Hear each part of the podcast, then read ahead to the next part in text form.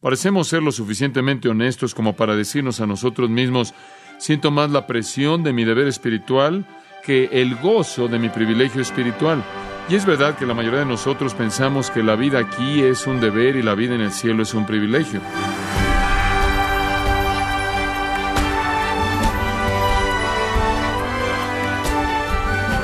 ¿Un sacrificio es una obra que le da honra a Dios?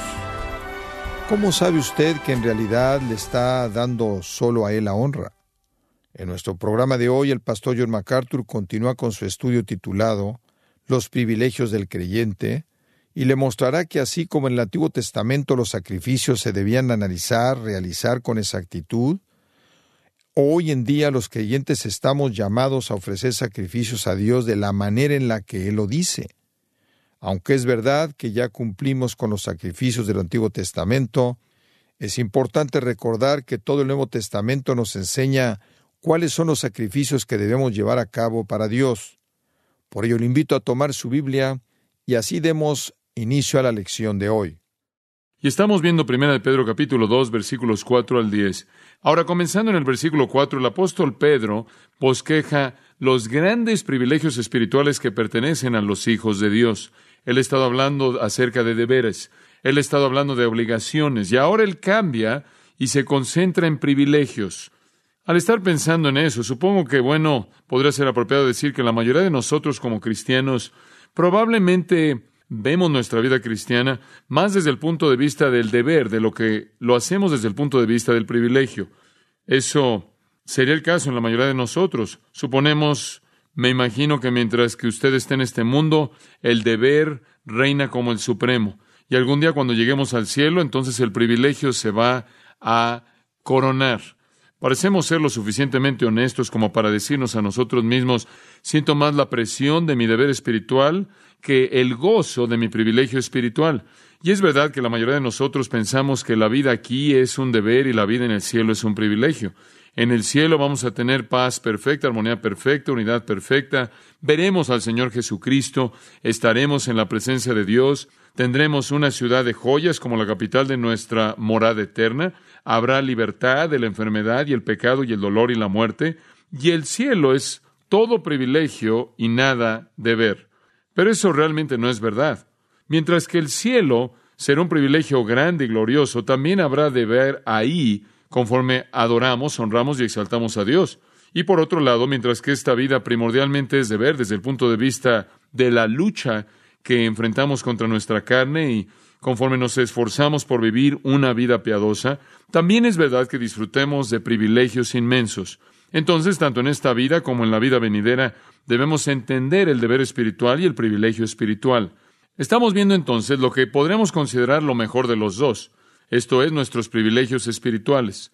Ahora, al regresar al versículo 4 conmigo, si es tan amable para poder prepararnos para iniciar en nuestro texto, recordará como dijimos la última vez que la primera frase, acercándos a Él, debe ser bosquejada. Eso señala nuestra salvación hacia adelante. Venimos a Cristo para salvación.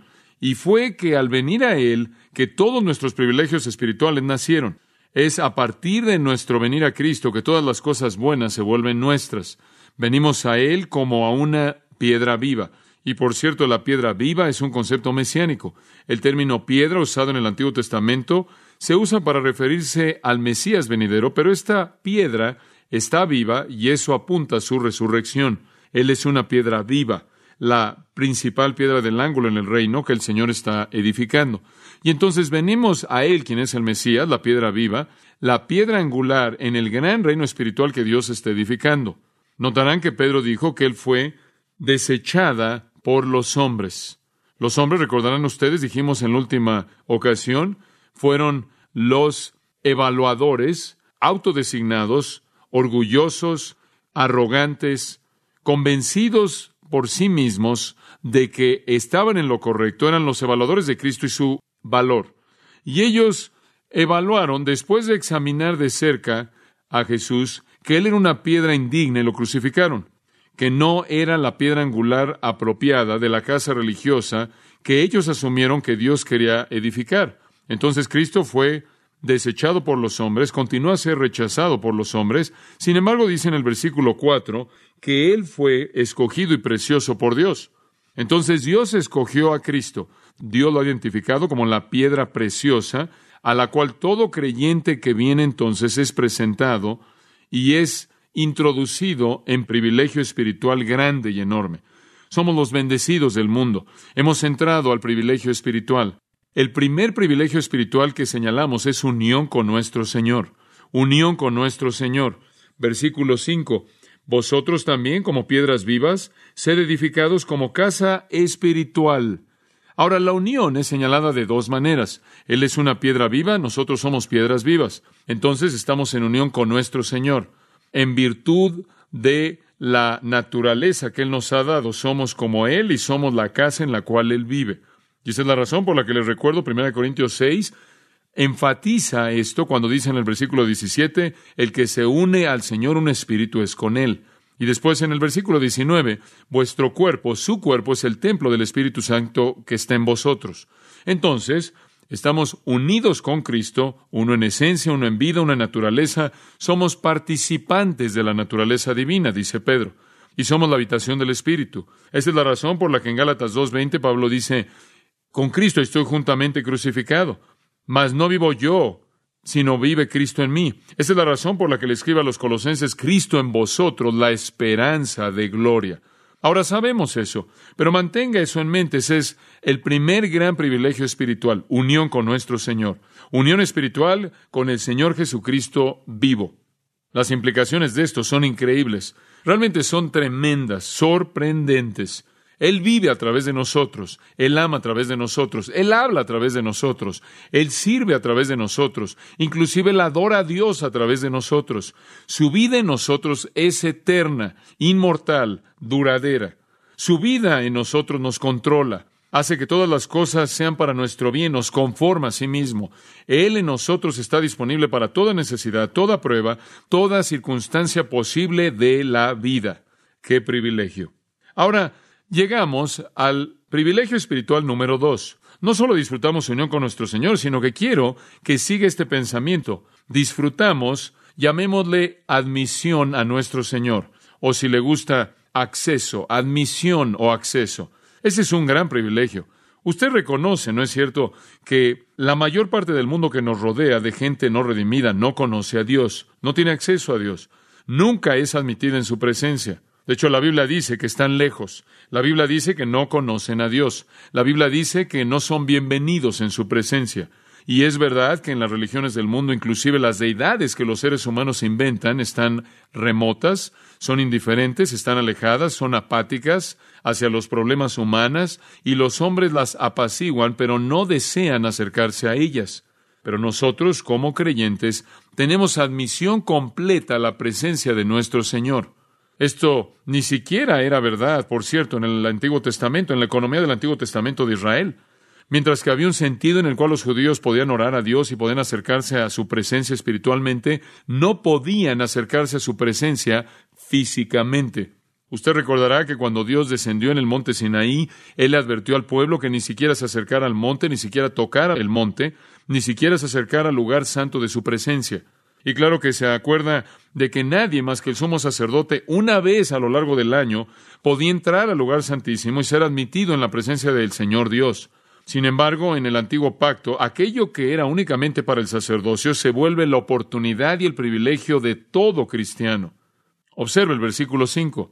Él dice, Vosotros también, como piedras vivas, sed edificados como casa espiritual y sacerdocio santo, para ofrecer sacrificios espirituales aceptables a Dios por medio de Jesucristo. Ahora escuche conforme pensamos en este pensamiento maravilloso. En primer lugar, él dice que somos el templo, somos la casa espiritual y después, en cierta manera, cambia de enfoque en medio de su metáfora y dice, no solo son la casa espiritual, el templo de Dios, sino que son sacerdotes funcionando en el templo. Y él pasa a otra dimensión de nuestro privilegio espiritual. No es como era en el Antiguo Testamento, no es como era cuando únicamente cierto orden de sacerdotes podía acercarse a Dios y solo un sacerdote y solo un sumo sacerdote, de hecho, podía entrar al lugar santísimo una vez al año. No es como era cuando Dios era intocable y los hombres eran, se les restringía el acceso a su presencia. Bajo la economía del Antiguo Testamento habían señales por todos lados, no se admite, no se admite, no se admite, manténganse alejados, manténganse alejados. De hecho, cuando el sumo sacerdote en el día de la expiación Yom Kippur entraba al lugar santísimo, era un acontecimiento tan sagrado que tenía que someterse al proceso de lavamiento, de lavado ceremonial, como también su confesión espiritual. Él tenía que ofrecer un sacrificio por su propio pecado para asegurarse de que estaba limpio más allá del sumo sacerdote, solo había un sacerdocio, y solo un sacerdocio podía ofrecer sacrificios a Dios, y cualquier persona que entraba en ese sacerdocio y trataba de hacer eso sin ser un verdadero sacerdote, estaba en peligro de juicio severo. El rey Asías funcionó como un sacerdote, sintiéndose orgulloso y muy invencible, porque había reinado durante 52 años en la tierra de Dios, y él pensó que podía entrar en la función sacerdotal, y Dios hizo que tuviera lepra y murió. Saúl trató de funcionar como sacerdote y Dios maldijo su línea y dijo, de tus lomos ningún rey jamás vendrá. Coré y sus compañeros rebeldes trataron de entrar en la esfera sacerdotal y el suelo se abrió y los tragó a todos. Como puede ver, entrar en la arena sacerdotal sin que usted haya sido ordenado por Dios en esa responsabilidad significaba que usted arriesgaba su vida de manera seria. Pero en el Nuevo Pacto, en el Nuevo Testamento, somos un sacerdocio santo, todos nosotros. De hecho, observe ahí en el versículo 9, vamos a entrar esto más adelante, somos real sacerdocio, un real sacerdocio, un sacerdocio santo. Somos separados y se nos da admisión por parte de Dios, acceso a su presencia. Ahora, sin haber nunca estado involucrados en el judaísmo, el judaísmo antiguo, claro, el cual ya no existe, realmente no entendemos los elementos del sacerdocio que se vuelven nuestros. Y entonces, en un sentido muy real, somos aún más pobres, porque aquí estamos diciendo, oh sí, somos sacerdotes santos, y alguien dice, ¿qué significa eso? No sé, pero ¿no es eso maravilloso? ¿No es algo encantador? Tenemos acceso a Dios. Pero ¿qué es un sacerdote y cómo debemos entender el sacerdocio? Entonces pasé algo de tiempo esta semana básicamente estudiando al sacerdocio del Antiguo Testamento para mostrarle lo que significa ser un sacerdote. Ahora esta es una realidad de todos nosotros. Somos un sacerdocio santo que ofrece sacrificios espirituales aceptables a Dios a través de Jesucristo. Los sacerdotes del antiguo pacto tenían realmente un trabajo, ofrecer sacrificios aceptables a Dios. Y eso es a lo que se nos llama. Ese es el privilegio que se nos da. Ahora, al entender el sacerdocio, creo que va a ser fascinante para usted Quiero usar tres pasajes. Hay varios que podrán ser usados, pero quiero que subraye estos y quizás estemos brincando un poco conmigo adentro y afuera de ellos. El primero es Éxodo 28 y 29. El segundo es Levítico 8 y 9. Y el tercero es Malaquías 2, o como algunos han dicho el gran profeta italiano Malachi, lo va a encontrar allí en su Biblia. Éxodo 28 y 29, Levítico 8 y 9, Malaquías capítulo 2. Ahora, permítame decirle cuál es la diferencia entre estos. Muy bien. En Éxodo tiene los mandatos de Dios acerca del sacerdocio. Éxodo 28 y 29, Dios presenta el estándar para el sacerdocio. Identifica el oficio, la responsabilidad, define cómo va a funcionar, presenta los principios. Después, en Levítico 8 y 9, los sacerdotes son inaugurados en esa responsabilidad. La responsabilidad es descrita en Éxodo y los hombres son inaugurados en esa responsabilidad en Levítico 8 y 9. Malaquías 2 viene mucho después en términos de historia, pero compara a un sacerdocio apóstata en la época de Malaquías con un verdadero sacerdote, como fue constituido en los primeros años del sacerdocio. Entonces Éxodo es importante por su definición del sacerdocio. Levítico es importante por su inauguración de ese sacerdocio, y Malaquías es importante por su contraste entre un sacerdocio apóstata y el sacerdocio legítimo ordenado por Dios. Al colocar esos tres pasajes juntos, terminé con diez características de un sacerdote del Antiguo Testamento. Muy bien. Y usted debe escuchar y debe entenderlas porque enlistan su privilegio espiritual como sacerdote. Son un paralelo de la naturaleza y las características del sacerdocio del creyente. Principio número uno, número uno. Los sacerdotes fueron escogidos por Dios. Los sacerdotes fueron escogidos por Dios. Regresemos ahora a Éxodo capítulo 28. Éxodo capítulo 28. Dios habla en el versículo 1 de este capítulo grande y significativo. Dios está bosquejando todos los detalles del sacerdocio y observe el versículo 1. Dios dice, harás llegar delante de ti a Aarón, tu hermano. Dios le está hablando a Moisés y a sus hijos consigo de entre los hijos de Israel. para que sean mis sacerdotes Aarón y Anadab, Abiú, Eleazar y Tamar, hijos de Aarón. Sea tan amable notar que nadie se ofreció como voluntario para el sacerdocio. ¿Se da cuenta de eso? ¿Se da cuenta de que no hubo ninguna solicitud que se llenó y se presentó a Moisés para que él los escogiera? ¿Se da cuenta de que nadie votó para decidir quiénes iban a ser los sacerdotes? ¿Se da cuenta de que no se ofreció ningún tipo de examen de aptitudes espirituales? ¿No se dio ningún examen de aptitud intelectual? Dios soberanamente escogió a Aarón, Adab, Abiú, Eleazar y Tamar, y de sus lomos iba a venir el sacerdocio escogido por Dios. Entonces, la primera característica del sacerdocio es que es un privilegio por elección. Es un privilegio por elección. Y entonces así es, amados, con nuestro sacerdocio, ¿no es cierto? ¿Acaso Jesús no le dijo a los discípulos en Juan 15, 16, no me elegisteis vosotros a mí, sino que yo os elegí a vosotros? Somos los escogidos, los elegidos de Dios, escogidos en Cristo desde antes de la fundación del mundo, escogidos, elegidos. Y si usted es un sacerdote en la actualidad, es porque usted es cristiano. Y si usted es cristiano, es porque usted es escogido desde antes de la fundación del mundo para pertenecerle a Dios. Ahora, otra otro comentario que encaja aquí, y esto realmente es muy enriquecedor. Permítame contarle algo de Aarón, muy bien. Permítame decirle que Aarón fue parte de la tribu de Leví, muy bien. Y así fueron todos sus hijos. La tribu de Leví entonces fue la tribu escogida para ser los sacerdotes. Y de la tribu de Leví, los hijos de Aarón. Hubieron otras personas de la tribu de Leví, habían levitas que ayudaban a los sacerdotes, pero a través de los lomos de levita Aarón vino el sacerdocio. Ahora usted necesita entender algo de la tribu de Leví solo para ayudarle a entender algo de lo que está pasando. Génesis 49, versículo 5, escuche esto. Simeón y Leví son hermanos. Sus espadas son implementos de violencia. Leví, Leví fue violento. Que mi alma no entre en su consejo, que mi gloria no esté unida con su asamblea, porque en su enojo mataron hombres y en su voluntad también afectaron a bueyes.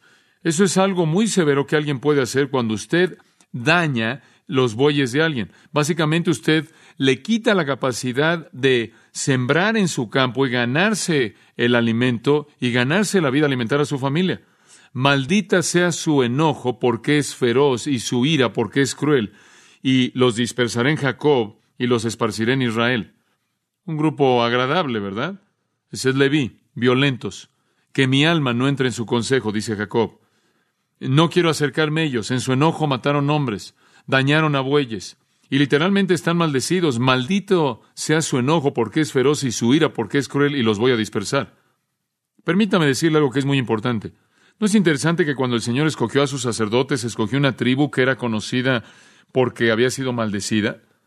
Escogió una tribu que era conocida por su violencia. Escogió una tribu que era conocida por su pecaminosidad.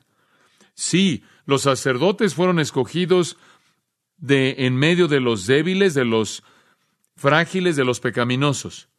No vamos a estirar esto para decir que Leví fue una de las tribus menos respetadas, habiendo sido maldecidas, una de las tribus menos respetadas. Y los descendientes de Leví vivieron bajo esa maldición, sin embargo, fue esa misma tribu que Dios escogió para que de ahí vinieran los sacerdotes. ¿Cree que hay un mensaje ahí?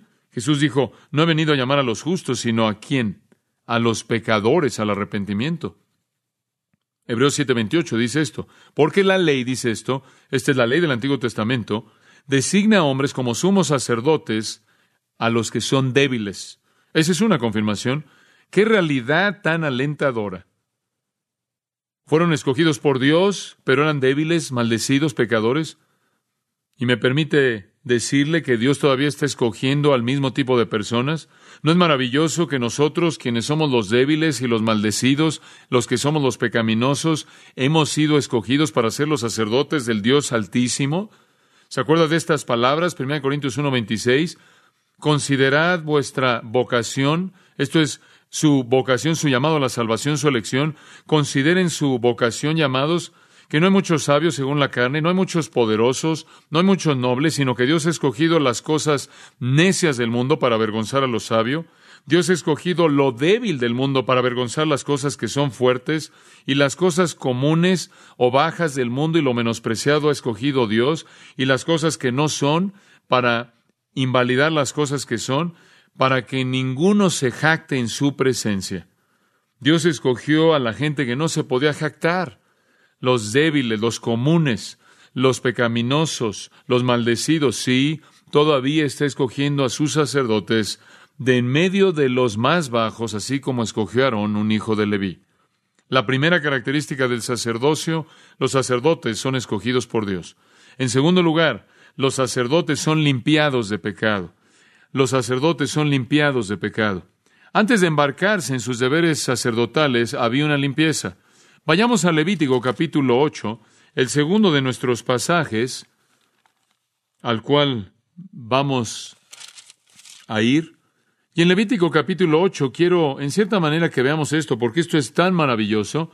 Recuerde lo que le dije, este es el tiempo de inauguración cuando los principios son presentados en Éxodo y son aplicados conforme los sacerdotes son designados en sus responsabilidades.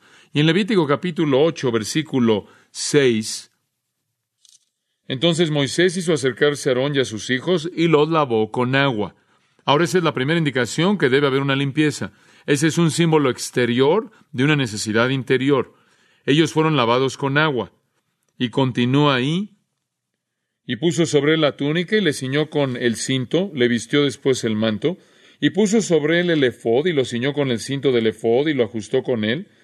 Luego le puso encima el pectoral y puso dentro del mismo los urim y tumim. Esto es, Aarón le dio los atuendos le dio la ropa, los artículos sumos sacerdotales como se le había prescrito en Éxodo. Él también le puso un turbante en su cabeza y en el turbante en la frente le colocó la placa de oro, una corona dorada, así como el Señor le había mandado a Moisés. Y continuó aquí. Y tomó Moisés el aceite de la unción y ungió el tabernáculo, versículo 10, y todas las cosas que estaban en él y las santificó. Y roció de él sobre el altar siete veces y ungió el altar y todos sus utensilios y la fuente y su base para santificarlos. Y derramó del aceite de la unción sobre la cabeza de Aarón y lo ungió para santificarlo. Después Moisés hizo acercarse los hijos de Aarón y les vistió las túnicas, les ciñó con cintos y les ajustó las tiaras, como Jehová lo había mandado a Moisés. Luego hizo traer el becerro de la expiación y Aarón y sus hijos pusieron sus manos sobre la cabeza del becerro de la expiación. Y continúa.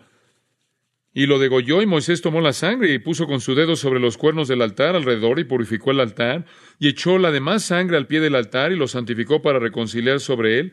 Después tomó toda la grosura que estaba sobre los intestinos y la grosura del hígado y los dos riñones y la grosura de ellos y lo hizo arder Moisés sobre el altar. Mas el becerro, su piel, su carne y su estiércol, lo quemó al fuego fuera del campamento, como Jehová lo había mandado a Moisés. Después viene el versículo 18. Después hizo que trajeran el carnero del holocausto, y Aarón y sus hijos pusieron sus manos sobre la cabeza del carnero, y lo degolló y roció Moisés la sangre sobre el altar alrededor, y cortó el carnero en trozos, y Moisés hizo arder la cabeza y los trozos y la grosura.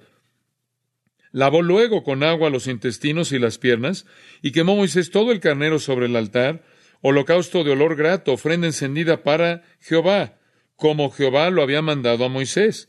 Después hizo que trajeran el otro carnero, el carnero de las consagraciones, y Aarón y sus hijos pusieron sus manos sobre la cabeza del carnero. Y lo degolló y tomó Moisés de la sangre y la puso sobre el lóbulo de la oreja derecha de Aarón, sobre el dedo pulgar de su mano derecha y sobre el dedo pulgar de su pie derecho, hizo acercarse luego los hijos de Aarón, y puso Moisés de la sangre sobre el lóbulo de sus orejas derechas, sobre los pulgares de sus manos derechas y sobre los pulgares de sus pies derechos, y roció Moisés la sangre sobre el altar alrededor. Después tomó la grosura, la cola, toda la grosura que estaba sobre los intestinos, la grosura del hígado, los dos riñones y la grosura de ellos y la espaldilla derecha, y del canastillo de los panes sin levadura que estaba delante de Jehová, tomó una torta sin levadura, y una torta de pan de aceite y un hojaldre y las puso con la grosura y con la espaldilla derecha. Y lo puso todo en las manos de Aarón y en las manos de sus hijos, e hizo mecerlo como ofrenda mecida delante de Jehová. Después tomó aquellas cosas Moisés de las manos de ellos, y las hizo ardar en el altar sobre el holocausto, eran las consagraciones en olor grato, ofrenda encendida a Jehová.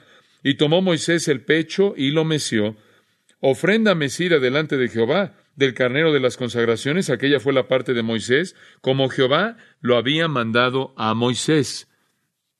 Luego tomó Moisés del aceite de la unción y de la sangre que estaba sobre el altar y roció sobre Aarón y sobre sus vestiduras, sobre sus hijos y sobre las vestiduras de sus hijos con él, y santificó a Aarón y sus vestiduras y a sus hijos y las vestiduras de sus hijos con él. Esa es realmente una operación. ¿Qué es esto? Ofrenda por el pecado, ofrenda de holocausto, ofrenda de consagración, lavado, todo dice lo mismo. No puede entrar al sacerdocio a menos de que haya sido qué? limpiado, lavado, perdonado de pecado, limpieza total de arriba hacia abajo, de pie a oído. ¿Por qué el oído derecho? Para santificar el oído, para oír la palabra de Dios. ¿Por qué el pulgar derecho? Para santificar las manos, para el trabajo, la obra de Dios. ¿Por qué el dedo del pie derecho? Para santificar los pies, para el caminar de Dios, la palabra, el trabajo y el andar, el caminar.